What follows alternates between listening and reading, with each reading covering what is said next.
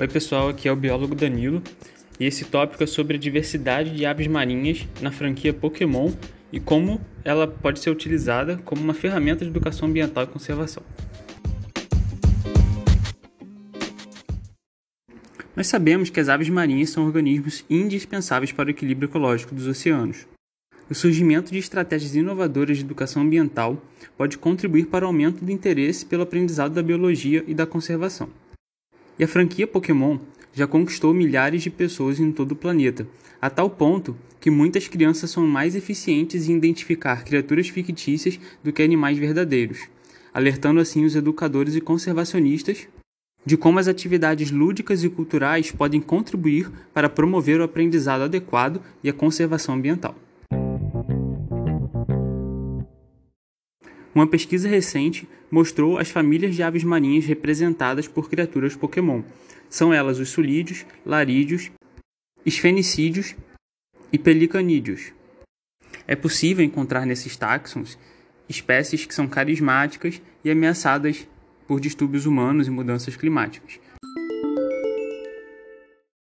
Então vamos começar agora uma lista de alguns Pokémon que mais se encaixam como ferramenta para a educação ambiental a respeito de aves marinhas. O Pokémon Wingo é uma ótima ferramenta para ensinar sobre o grupo de larídeos. Já o Pokémon chamado Pelipper pode ser usado para a conservação e ensino de educação ambiental de pelicanos.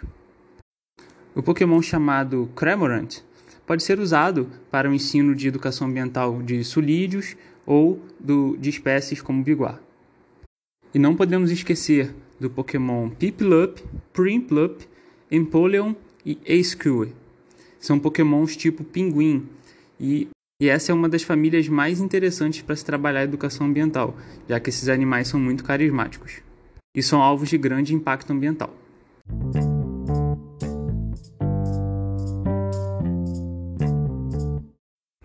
Mas como você, educador ambiental, vai utilizar essa informação para fazer o link entre o Pokémon e esses animais?